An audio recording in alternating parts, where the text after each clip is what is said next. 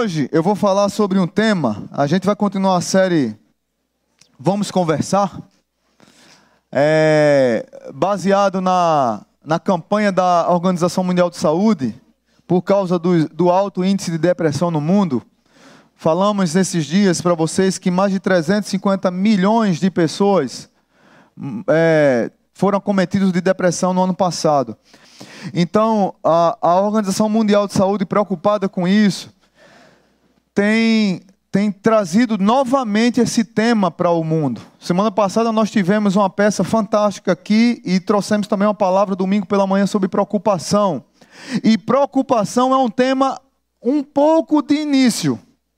Quem não assistiu domingo passado está no, tá no YouTube, no nosso canal, é, a pregação do domingo passado, na manhã, e à noite foi a peça fantástica que também está sendo bombada aí. Você divulgue, é, compartilhe, mande para aquele vizinho, para aquele seu amigo que precisa assistir aquela peça. É, mas é interessante que um dos temas, a gente vai falar sobre alguns temas nessa série. Vou falar sobre solidão, de, desprezo, sobre depressão, sobre.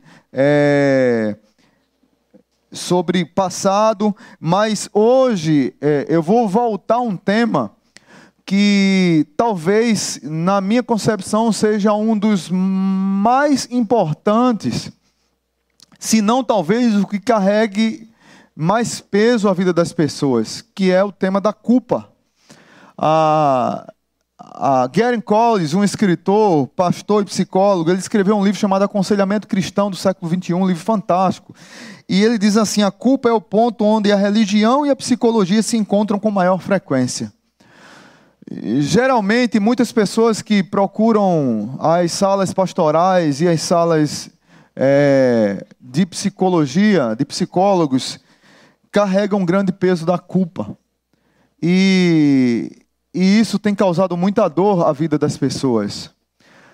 A culpa é algo tão terrível que Miroslav Wolf, num livro chamado O Fim da Memória, diz que a nossa memória ela tem um poder de ser, em alguns momentos, escudo, em outros momentos, espada. Na maioria das vezes, ela é como uma espada que nos machuca, é uma espada flamejante. E também diz que o passado, a culpa, pode marcar definitivamente a nossa vida como, se, como uma tatuagem que sempre quando olharmos para a tatuagem a gente vai olhar do momento que nós fizemos e que nós não queríamos ter feito aquilo. Ah, então o, a culpa ela, ela marca a nossa vida como uma tatuagem e marca para sempre. Tatuagem é, é, difícil de tirar, não é isso? Tem, parece que tira laser, eu não sei os detalhes, tira laser e ainda fica manchado, alguma coisa assim. É, mas é, é a culpa ela traz esse peso que nos machuca, que nos atormentam. É verdade que o nosso passado é responsável por muito do que nós somos hoje, por muito do que nós vivemos hoje, mas é interessante observar que nós não podemos, não devemos abraçar o passado e permitir que ele não nos deixe viver o presente. Então, muitas pessoas não conseguem desfrutar do cuidado de Deus no presente, não conseguem sorrir no presente, não conseguem se alegrar no presente por causa do seu passado. Mas há um público ainda muito pior do que esse. Há aquelas pessoas que não conseguem sonhar com o futuro, que perderam as esperanças, que perderam os sonhos, que não fazem mais planos, que não, não escrevem mais aqueles sonhos que tinham para o futuro, porque o passado lhes aprisionou no passado, ela não vive o presente e não sonha com o futuro. E isso tudo causado pela culpa. A culpa é um convite a continuar no pecado, porque a culpa nos esmaga tanto, nos dá um sentimento de fracasso tão terrível, que é melhor continuar do jeito que está. Para que mudar? Se eu já sou assim mesmo? Então a culpa tem essa força, é, é, é, é terrível. E é interessante que muito hoje eu vou falar sobre a culpa a partir do nosso erro, mas tem um outro tipo de culpa é, tem, tem a culpa falsa e a culpa verdadeira. A culpa verdadeira é a que eu vou falar hoje. Da culpa que nós erramos, nós pecamos, nós nos arrependemos, nós somos perdoados, mas ela continua nos massacrando. E tem a culpa falsa, que é, aquela, é aquele remorso de algo que aconteceu e a gente fica com aquele sentimento de remorso e que nunca passa aquilo, mas essa culpa não leva a lugar nenhum. Essa é uma culpa falsa, onde não, onde não há confissão de pecado, onde a gente fica, fica meio que num, numa crise de autocomiseração. Mas ainda há um outro nível mais profundo de culpa, que é a culpa pelo que nós não fizemos e nos sentimos culpados. E isso está muito relacionado a abusos. Abusos de autoridade, por exemplo. Eu fui militar, fui fuzileiro naval durante cinco anos. E eu nunca vi um ambiente onde tanta gente incompetente abusa da autoridade contra outras pessoas. Tanta gente sem, sem classe, sem educação, é, abusa dos outros por causa de, um, de uma patente a mais. E, e é interessante como os que estão abaixo se sentem culpados, porque de tanto você ser massacrado porque tem autoridade sobre você, você começa, na sua cabeça, faz um, um retrocesso e você acha que está culpado. Tem pessoas que foram abusadas pelos pais, pelas mães, tem um abuso sexual, quase todas as pessoas que sofreram um abuso sexual, elas se sentem culpadas por aquele ato, elas acham que elas têm culpa naquilo, elas não têm nada a ver. Foi uma pessoa que abusou, a pessoa é que é a criminosa na história, mas a pessoa se sente culpada, a vítima se sente culpada. E é terrível como esse tema culpa massacra as pessoas, machuca as pessoas. Ah, hoje eu queria falar sobre culpa na vida de um personagem bíblico. O nome dele é Davi.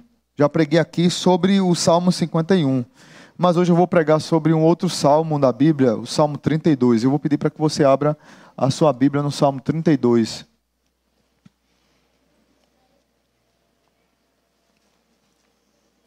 Salmo 32 é um salmo de Davi. É um salmo clássico. Na verdade, tem dois salmos clássicos na Bíblia que falam sobre culpa, sobre arrependimento, sobre o cuidado de Deus, a graça de Deus, que é o Salmo 51 e o Salmo 32. Salmo 32, no meio da Bíblia, você vai lá achando o salmo, amém? Posso ler? Algum, quem, quem não achou, diga, não achei ainda, misericórdia. Todo mundo achou, amém? Então vamos lá. Diz assim: como é feliz aquele que tem suas transgressões perdoadas e seus pecados apagados. Como é feliz aquele a quem o Senhor não atribui culpa e em quem não há hipocrisia. Enquanto eu mantinha escondidos os meus pecados, o meu corpo definhava de tanto gemer, pois dia e noite a tua mão pesava sobre mim. Minhas forças foram se esgotando como em tempo de seca. Então reconheci diante de ti o meu pecado e não encobri as minhas culpas. Eu disse: Confessarei as minhas transgressões ao Senhor, e tu perdoaste a culpa do meu pecado. Portanto, que todos os que são fiéis orem a ti. Enquanto pode ser, perdão, portanto que todos os que são fiéis orem a ti enquanto pode ser encontrado. Quando as muitas águas se levantarem, elas não os atingirão Tu és o meu abrigo, tu me pre pre preservarás das angústias e me cercarás de canções de livramento. Eu o instruirei e o ensinarei no caminho que você deve seguir. Eu o aconselharei e cuidarei de você. Não sejam como cavalo ou burro que não tem entendimento, não precisam ser contro mas precisam ser controlados por freios e rédeas, caso contrário, não obedecem. Muitas são as dores dos ímpios, mas a bondade do Senhor protege quem nele confia. Alegrem-se no Senhor e exultem vocês que são justos. Cantem de alegria todos vocês que são retos de coração.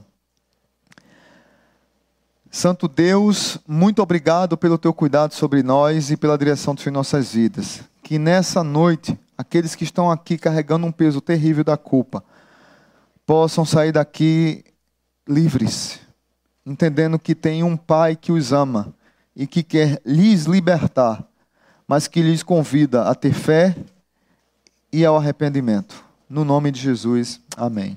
Queridos, quem nunca ouviu essa expressão? Eu sei que Deus me perdoou, mas eu não consigo me perdoar. Ou apenas a expressão, eu não consigo me perdoar. Não tem jeito para minha vida, o que eu fiz foi muito errado, não dá, Deus não perdoa isso. Tem pessoas que dizem que acreditam que Deus perdoou, mas não se perdoa. Tem pessoas que dizem que não se perdoa e que não acredita que Deus possa perdoar o seu pecado. E tem pessoas que dizem assim apenas: eu não me perdoo. E essas pessoas se, a, se tratam como juízes, acham como se fossem seus próprios deuses. Eu não me perdoo. Quem é você para não se perdoar? Vale a reflexão. Se Jesus na cruz do Calvário, diz a Bíblia em Colossenses capítulo 2, que ele encravou todo escrito de dívida que tinha contra nós. E nós precisamos, como diz a turma da Assembleia de Deus, eu gosto da turma da Assembleia de Deus, que diz assim: toma posse, irmão. Precisamos tomar posse do perdão de Deus na nossa vida. O nosso relacionamento foi quebrado com Deus por causa da queda, por causa do pecado. E essa queda, esse pecado, Satanás se aproveita disso para nos afligir e para colocar mais peso ainda de tantos pecados que nós já temos.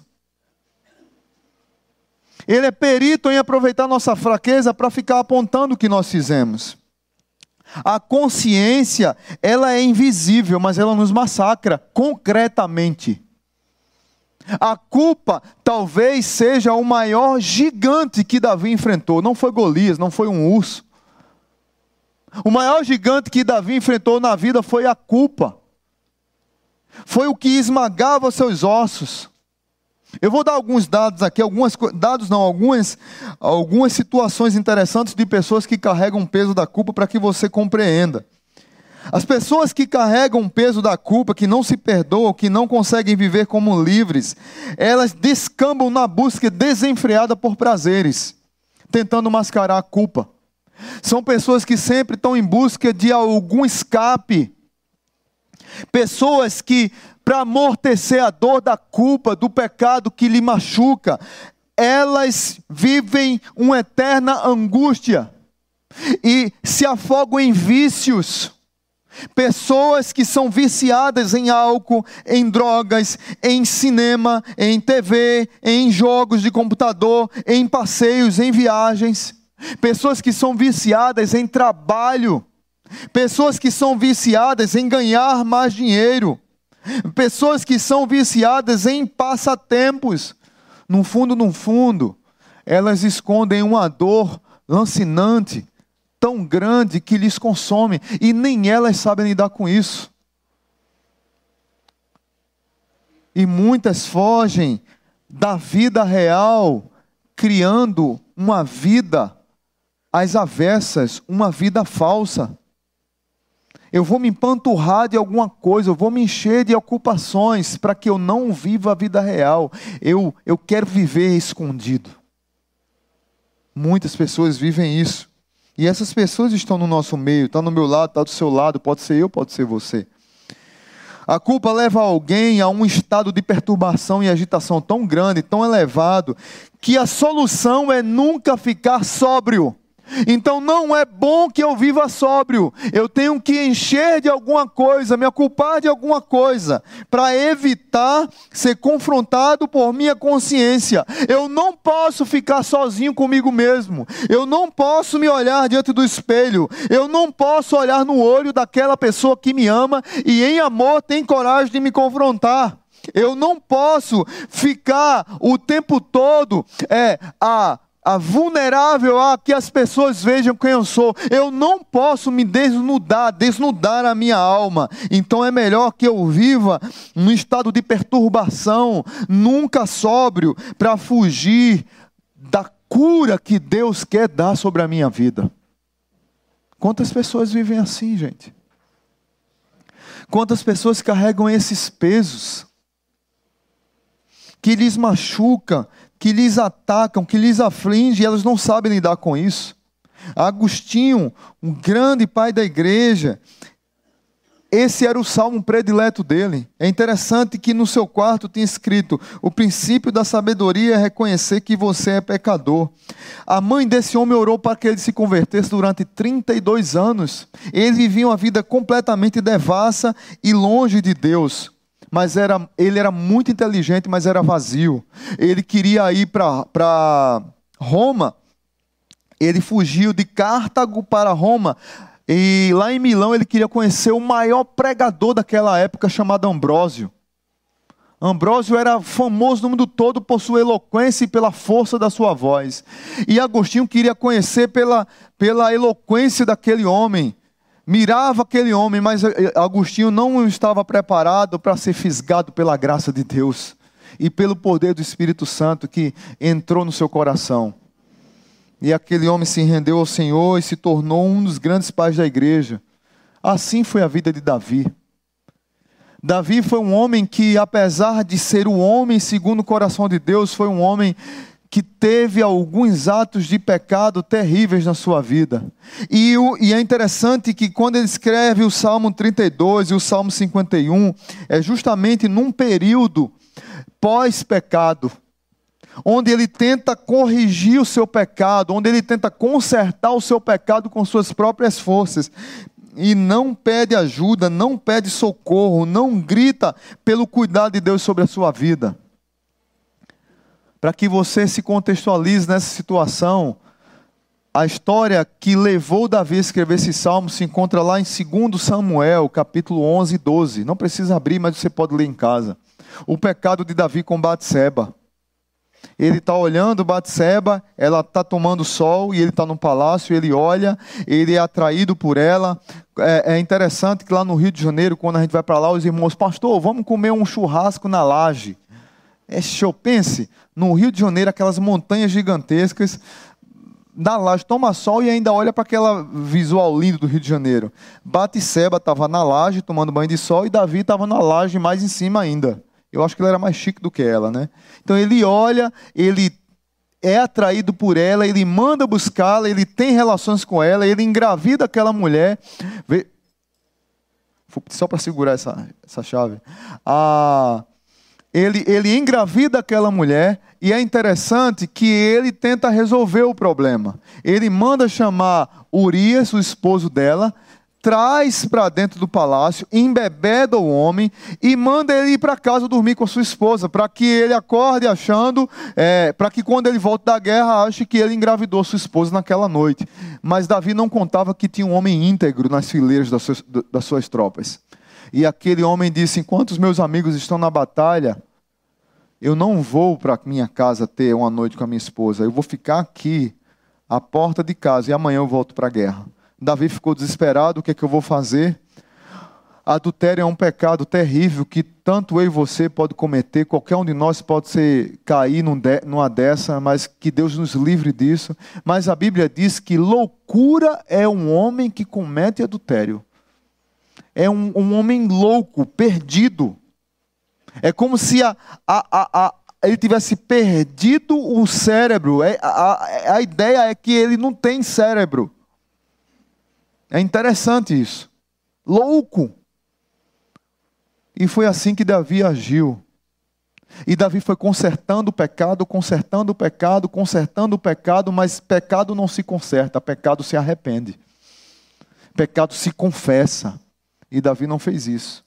E ele pega aquele homem honrado, que tinha caráter mais do que o dele, que era rei, e ele manda a sentença de morte por Urias. Urias vai para a guerra, entrega a sentença de morte sem saber o que era para o general. O general põe Urias no fim, no, na frente da batalha para que ele seja atingido logo de cara. E assim aconteceu. Então, um olhar, um, um, uma cobiça, um olhar, uma cobiça, uma consumação de pecado, uma gravidez, uma, uma cachaçada, para que ele fosse lá e não deu certo, uma carta de sentença de morte e uma morte. E ainda incluiu o general e a tropa no pecado dele, porque a tropa permitiu, junto com o seu general, colocar um homem sozinho na frente da batalha. É interessante isso. O que o pecado faz conosco? Um abismo chama outro abismo. Mas é interessante que, mesmo arrependidos, muitos de nós carregamos esse peso sobre nós. E é interessante como Davi narra o quanto esse pecado lhe machucou, lhe perseguiu até ser confessado. Davi, ele foi agraciado por Deus e recebeu a visita de um homem chamado Natã para olhar olho no olho e confrontá-lo. Natã chega lá e conta uma parábola. E diz: Olha, Davi, tinha um homem aqui que tinha muitos animais, mas ele estava com um olho grande no animal do vizinho. E ele foi no animal do vizinho, matou e comeu. E Davi ficou irado. Que é isso? Natan, quem foi esse ridículo, esse assassino, esse blasfemo, esse anátema, esse amaldiçoado? Veja o que, é que a religiosidade faz conosco. Porque o falso moralista, o religioso, ele muitas vezes é um pecador inveterado, mas ele se esconde atrás de uma Bíblia debaixo do sovaco, que é, serve como desodorante. Ele tem uma cara de piedade, ele é o rei de Israel, ele é o responsável pela reunião de Israel. Ele na igreja é um homem que tem um semblante espiritual, mas por dentro é um lobo. Quem é ele por dentro? E Natan olha para Davi e diz: Davi, quem é o homem Davi? Não caiu a ficha, Davi? Eu acho que quem criou o óleo de peroba foi Davi. Porque Natan disse: passe óleo de peroba no rosto, seu cara de pau. O homem é você. Foi você que fez isso. Aí ele cai em si e ele se arrepende. E aí é que Davi é chamado do homem segundo o coração de Deus, porque ele se arrependia dos seus pecados. Muitos de nós carregamos uma culpa terrível, porque na verdade, na verdade, não nos arrependemos dos nossos pecados. E muitos que se arrependeram carrega porque Satanás se aproveita disso, da nossa fragilidade para nos apontar o passado. Então você que está aqui nessa noite, a minha oração é que você saia daqui sem esse peso nas costas do pecado que você cometeu. Como eu falei domingo passado, entrega o teu caminho ao Senhor, confia nele e o mais ele o fará. Aquela pedra pesada que lhe esmaga, deixa ela rolar para os braços de Deus. Deixa aquela pedra sair das suas costas. Hoje vai ser a mesma temática.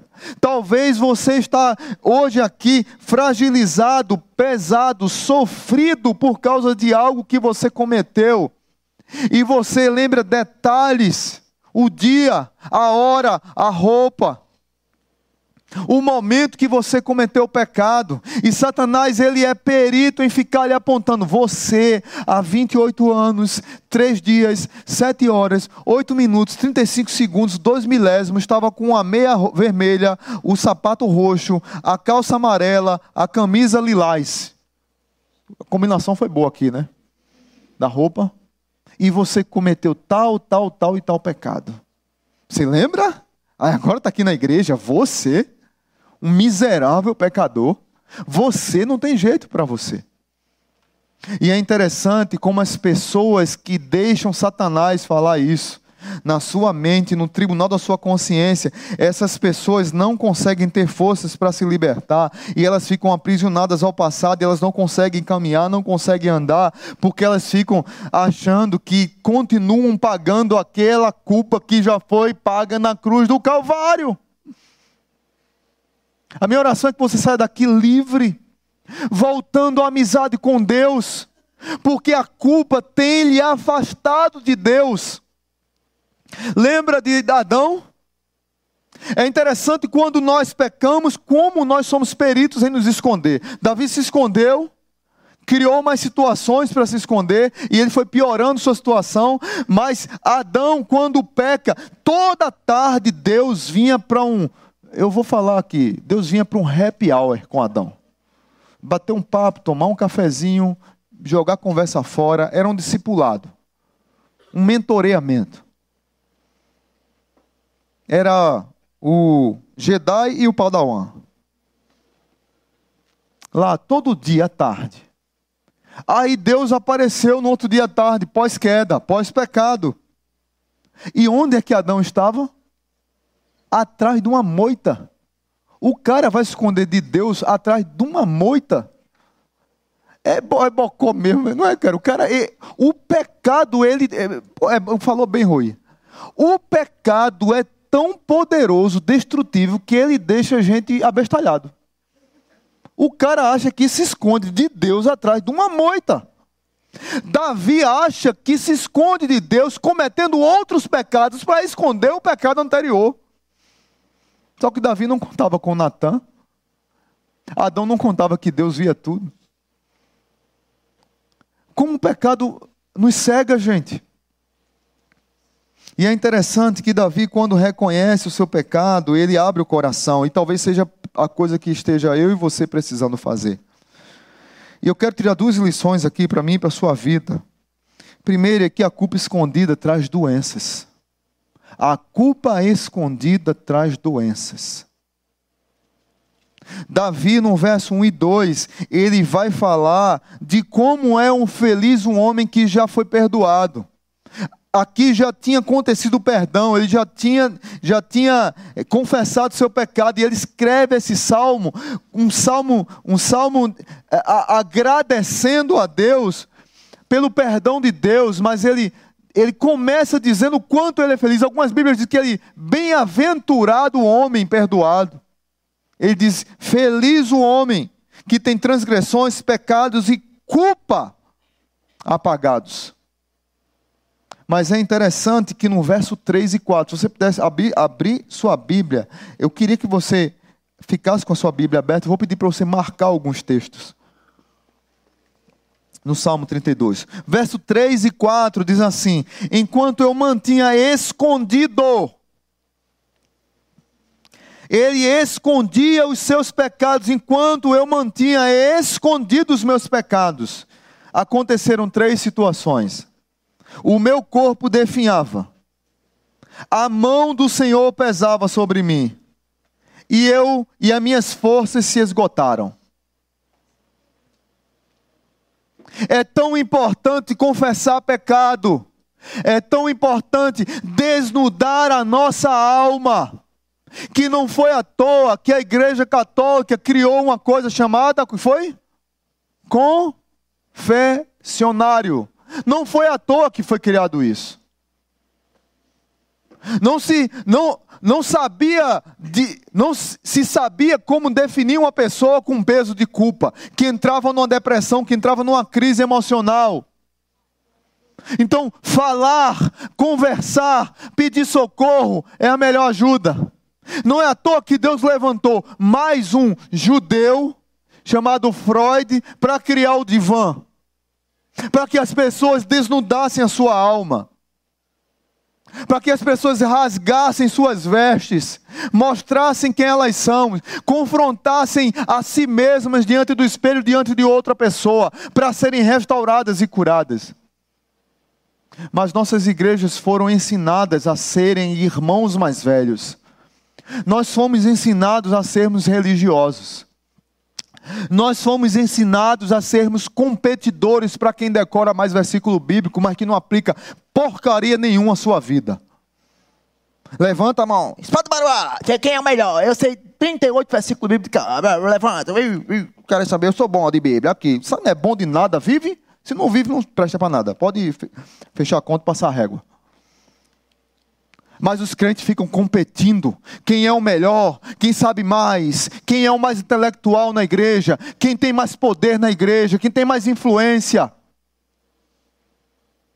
Quem tem mais cargos? Quem prega melhor? Quem canta melhor? Quem ora melhor? Quem tem a aparência espiritual melhor? Quem é o consagrado da igreja? E nós somos treinados a ser assim. Enquanto a Bíblia nos ensina a confessar os nossos pecados uns aos outros, para sermos curados, a Bíblia ensina a nos encorajarmos uns aos outros. A Bíblia ensina a amar uns aos outros. A Bíblia ensina que você confesse seus pecados. A Bíblia ensina que quando nós cairmos em pecado e formos pegos em pecado, vocês que são espirituais, corrigir o que caiu com espírito de brandura. Cuidado para que você também não caia e carreguem os fardos uns dos outros. A Bíblia nos dá várias lições, mais de 50 mandamentos recíprocos. Mas nós aprendemos a ser religiosos e não discípulos de Jesus. Sabe por que as pessoas não confessam pecado nas nossas igrejas? Porque tem muito crente fofoqueiro na igreja. Que tem um dom de língua e quando morrer, vai um caixão de um lado e a miserável da língua no outro. Aí deixa eu dizer uma coisa para você, irmão. Procure alguém de confiança. Não ande carregando um peso da culpa. Se Jesus já te perdoou, se a cruz do Calvário já cravou na cruz Jesus o escrito de dívida que tinha contra você, esse peso lhe machuca, esse peso lhe aprisiona, lhe castiga. Confesse esse pecado, peça socorro, deixa quem está vigiando sua vida ir para o inferno, ah, deixa esse miserável falar. O que não pode é você viver doente, aprisionado, entrar numa depressão, daqui a pouco entrar numa crise num casamento, daqui a pouco cometer um suicídio, porque tem alguém que é fofoqueiro e está atazanando o juízo. Deixa esse miserável para lá. Mas confesse o seu pecado, peça socorro, peça ajuda. Não deixe as pessoas das mais línguas controlar a libertação que Deus tem para a sua vida. Deus está dizendo: abre o coração. Confessa, procura alguém, pede ajuda, pede socorro, desnuda a tua alma, seja discípulo, reconheça quem você é, cresça, redirecione a sua vida. Quem está falando de você é um doente, que está precisando também direcionar. Um dia a mão de Deus vai chegar sobre ele, deixa ele para lá. Interessante que eu vejo aqui três tipos de doenças. Primeira doença, no verso 3 e 4.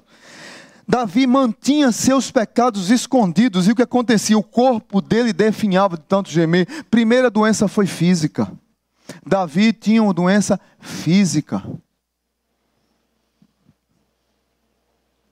Seu corpo definhava de tanto gemer. Você já viu uma pessoa com semblante caído? que ela pode fazer um milhão de maquiagem e não adianta de nada. Você já conversou com uma pessoa que você sai de perto dela, parece que você carregou uma tonelada nas costas. Porque talvez aquela pessoa carrega um peso de culpa. Você lembra do primeiro assassinato numa cidade, primeira violência urbana do mundo na história bíblica? Quando um irmão matou o outro numa cidade. E quando ele matou, o que foi que aconteceu com ele? O que foi que Deus disse a ele? Porque caiu o teu semblante, Caim. O pecado traz doença física a nós. E como isso nos machuca e nos massacra por muito tempo. Conheci uma pessoa que sofria muito e o semblante dela era caído assim. E ela se machucava muito, mas não dizia nada, ela já, tá, ela já era arrependida, perdoada, uma mulher de Deus, uma bênção, mas o semblante caído, um peso. Você chegava perto dela, era uma coisa. Aquela pessoa que chega, a gente peca, a gente às vezes evita por causa do peso que carrega. Até um dia que essa mulher diz que ela 15 anos mais ou menos, não conseguia engravidar, e ela se culpava porque na adolescência ela foi forçada a fazer um aborto. E ela achava que não engravidava, não conseguia engravidar porque a mão de Deus estava castigando. E o médico dizia a ela: "Moça, não é isso. Você tem tal e tal problema, é só tratar. É só cuidar disso."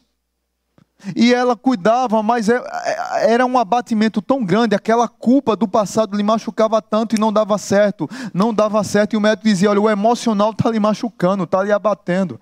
Até um dia que essa mulher grita, desnuda sua alma, rasga o seu coração, pede socorro, dá um brado de dor, pede ajuda quem podia ajudar, pessoas de confiança. Uma semana depois, aquela mulher engravidou. Amém? Glória a Deus. Deus curou aquela mulher fisicamente. O semblante dela mudou.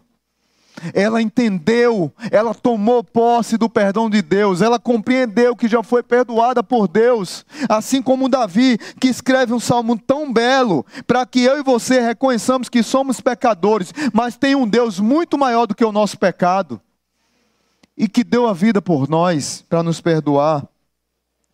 É interessante que aqui também eu vejo outro tipo de doença: primeiro, doença física, segunda, doença espiritual.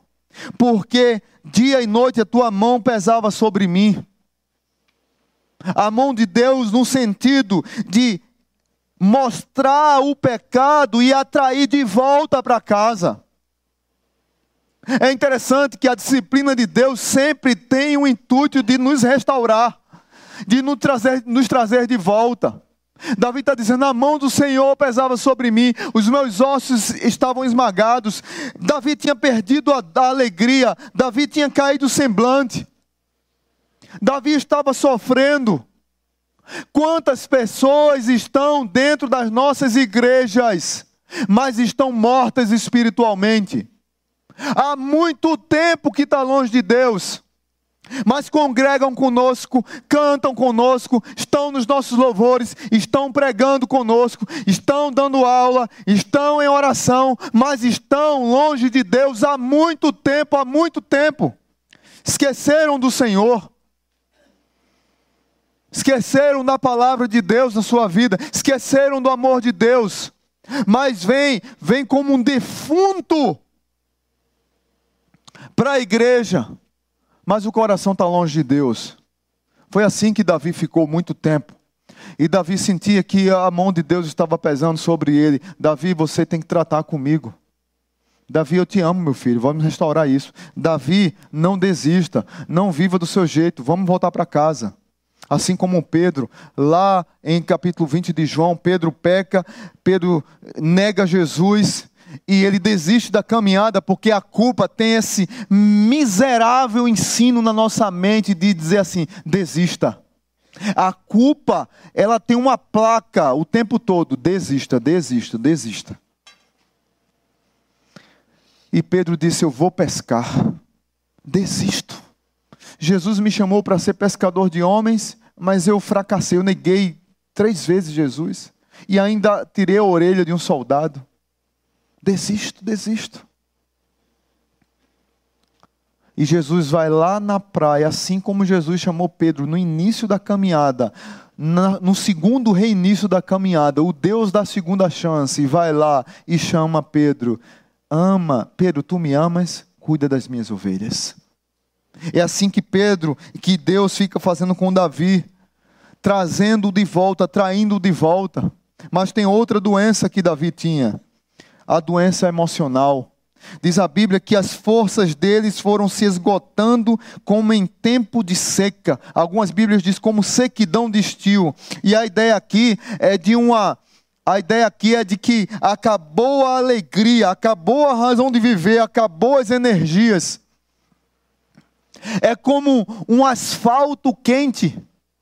Eu fiz uma marcha de 32 quilômetros na Marinha, daqui do do Frasqueirão, tava, nem Frasqueirão tinha ainda, tava, tinha um restaurante ali chamado Tereré, é isso, Tererê, lá na esquina.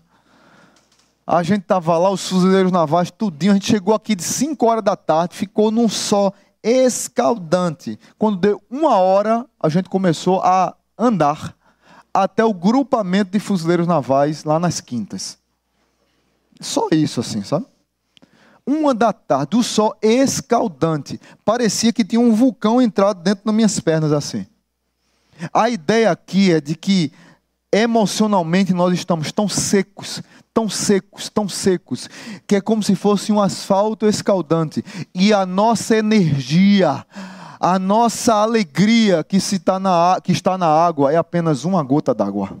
Uma gota d'água faz diferença num sol escaldante, num asfalto? Faz alguma diferença? Faz nenhuma, gente. Davi está dizendo: é assim que eu estou me sentindo. Foi assim que o pecado me deixou. Me abalou fisicamente, espiritualmente e emocionalmente. Quantos de nós estamos assim? E precisamos voltar para a casa do Pai. Segunda lição Primeira lição é a culpa escondida atrás doença. Segunda, eu vou pedir só para a gente dar um, um mais aí, mais uns 10 minutos para a gente concluir. A culpa confessada traz cura. Verso 5 ao 7 diz assim: Então eu reconheci diante de ti o meu pecado e não encobri as minhas culpas. E eu disse: Veja bem, o primeiro verbo, então reconheci. E o segundo verbo, confessarei as minhas transgressões, e tu perdoaste a culpa do meu pecado. Reconheci e confessei. É interessante que nós queremos ocultar os nossos pecados achando que Deus não está vendo. E nós queremos ocultar os nossos pecados não é por nada não. É pelo que o Jenny Pires fala. Nós queremos ocultar os nossos pecados porque nós achamos que somos deuses. Nós somos os nossos próprios deuses. Então Deus não se meta na minha vida. Marido, esposa, filho, pastor, não se meta. Eu quero ocultar porque eu resolvo sozinho. Eu consigo corrigir sozinho a minha vida. Então nós queremos carregar o peso sozinho. Quando a Bíblia diz carregai os fardos uns dos outros, eu digo, eu sou autossuficiente. Eu não preciso de você. Eu não preciso da sua ajuda. Eu carrego sozinho um peso. Nós precisamos cantar aquela musiquinha do passado. Eu preciso de você. Você precisa de mim. Nós precisamos de Cristo com coreografia. Até o fim. Hey, sem cessar, sem parar. Não é assim? Quem tem mais de 40 sabe essa. Levanta a mão aí. Não. Esse, não, aí Rui, Rui quer que eu faça assim, Rui. É. Quem tem 30 para baixo sabe, né, Rui? É? Muito, 30 sabe, né? Nós precisamos cantar essa música. É simples, mas é uma aula.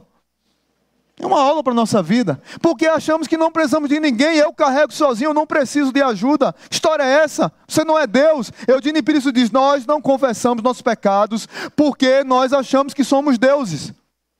Eu acho ainda que é mais profundo. Nós não confessamos nossos pecados porque nós fomos treinados a sermos competidores na igreja e não discípulos de Jesus.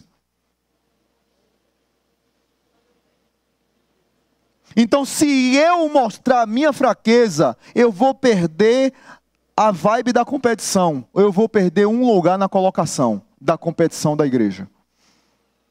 Seja lá o que for que eu estou competindo na igreja. É interessante que Davi nos alerta para que não desperdicemos as oportunidades que Deus dá para nos arrepender. Verso 6 diz: Portanto, que todos os que são fiéis orem a ti enquanto pode ser encontrado. Grava isso, anota aí na tua Bíblia. Peça perdão a Deus, arrependa-se, aproveite a oportunidade enquanto Deus pode ser encontrado. Talvez seja o último, o único dia que você tenha para se arrepender. E você fica adiando, adiando, adiando, e Deus está dizendo: cara, resolva isso, resolva, resolva. Davi continua, verso 9. Davi diz: Não sejam como um cavalo, porque muitas vezes nós somos assim. A NVI, ela mata pau, porque a NVI não, diz assim: Não sejam como um cavalo ou o burro. O burro é um animal inteligente, mas teimoso, não é? Quando ele empaca, ele canta aquele frevo pernambucano: Daqui não saiu, daqui ninguém me tira. Daqui não saiu. Da, aquela marchinha de carnaval. Eu acho que quem criou essa música foi o burro.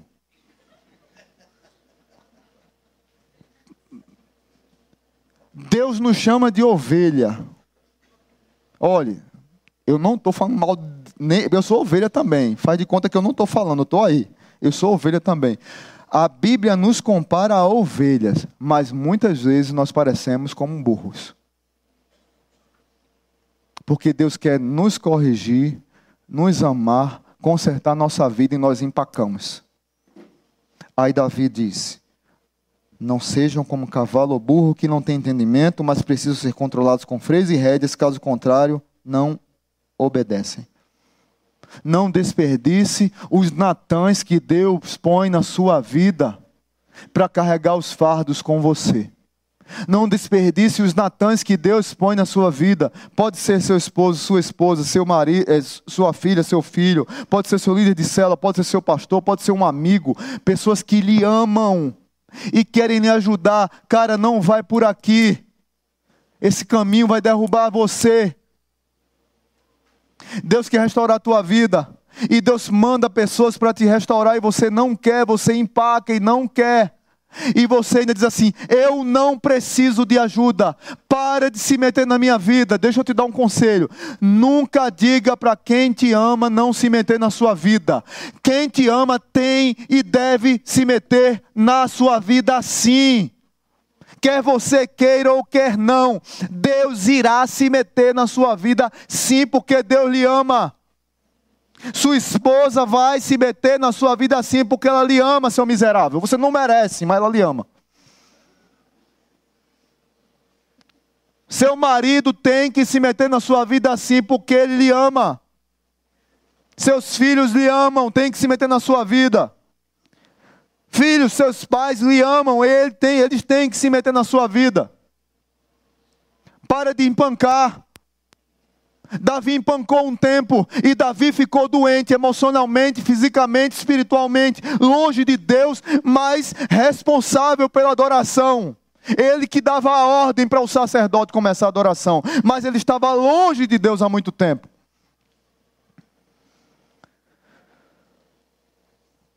Davi nos ajuda e nos chama a nos entregar a Deus no verso 10 diz: Porque muitas são as dores dos ímpios, mas a bondade do Senhor protege quem nele confia. Domingo passado eu falei: entrega o teu caminho ao Senhor, confia nele, e o mais ele o fará. Mas Davi termina esse salmo de maneira magistral. Verso 11. Ele diz assim: Alegrem-se no Senhor e exultem vocês que são justos, cantem de alegria, todos vocês que são retos de coração. Davi está dizendo: Olha, eu passei por esse vale, a minha vida estava torta, eu queria ser o Deus da minha vida, eu queria consertar o meu pecado, e um abismo chamou outro abismo, mas eu me arrependi, eu fui confrontado, eu fui amado. Eu voltei a me relacionar com meu Deus. Eu voltei para o braço do meu papai, do Abba Pai. Nós podemos chamar Deus de papai. Aquele que pega no colo, aquele que ama, aquele que cuida, aquele que dá um cheiro. Fica olhando os pais aqui, eu não sei, não sei na igreja se não tem um pai que não seja babão. Acho que vou fazer um curso na igreja de pai não seja babão, porque eu sou mais babão que tem, então eu tenho que aprender primeiro para ensinar os irmãos. Mas nós pais somos muito babão, babões, babões, babões, sei lá, vocês me ajudam depois aí, dos nossos filhos. E a gente pega no colo e acaricia e cuida, e o filho faz coisa errada e a gente erradamente acha engraçado, mas a gente deveria dar um, uma correçãozinha. Mas, mas é coisa de pai. E a Bíblia nos aconselha a chamar Deus de Abba Pai a desfrutar do Abba, Pai. Davi está dizendo: Olha, eu me arrependi. Deus me perdoou. Agora eu canto de alegria no templo do Senhor. Davi está dizendo: desfrutem, exultem, cantem de alegria. Volte para a casa do Pai. Talvez você que está aqui nessa noite carrega um peso de culpa. E esse peso lhe machuca tanto, lhe aprisiona tanto, que talvez você nunca mais adorou a Deus com alegria. Davi está dizendo: você está livre, adore com alegria. Davi está dizendo: você foi perdoado. Sorria, dê gargalhadas de alegria, vá para os braços do Pai, desfrute do amor do Pai com alegria. Você não precisa deixar Satanás ter poder sobre sua vida e ficar lhe massacrando. Vou, eu vou dizer um jargão que eu gosto de dizer, apesar de não ser fã de jargões. Quando Satanás lembrar do seu passado, lembra ele do futuro dele. Quando Satanás te lembrar do teu passado, lembra ele do futuro dele. E por último, eu quero concluir com a poesia de Evan Lutzer O pessoal do louvor já pode subir. Evan Lutzer diz o seguinte: Como criança que com lágrimas trazem nos brinquedos despedaçados pedindo conserto. Meus sonhos, minha vida quebradas, levei a Deus, pois Deus era meu amigo. Quando seu filho quebra um presente que você o deu há poucos dias, o que, que ele faz? Ele procura você para consertar ou ele esconde? A maioria esconde, né? Muitos de nós fazemos isso. E aí Evan Lutz diz assim: Não, com lágrimas eu devolvi a Deus. Eu dei de volta para Deus a minha vida despedaçada e quebrada. Deus conserta.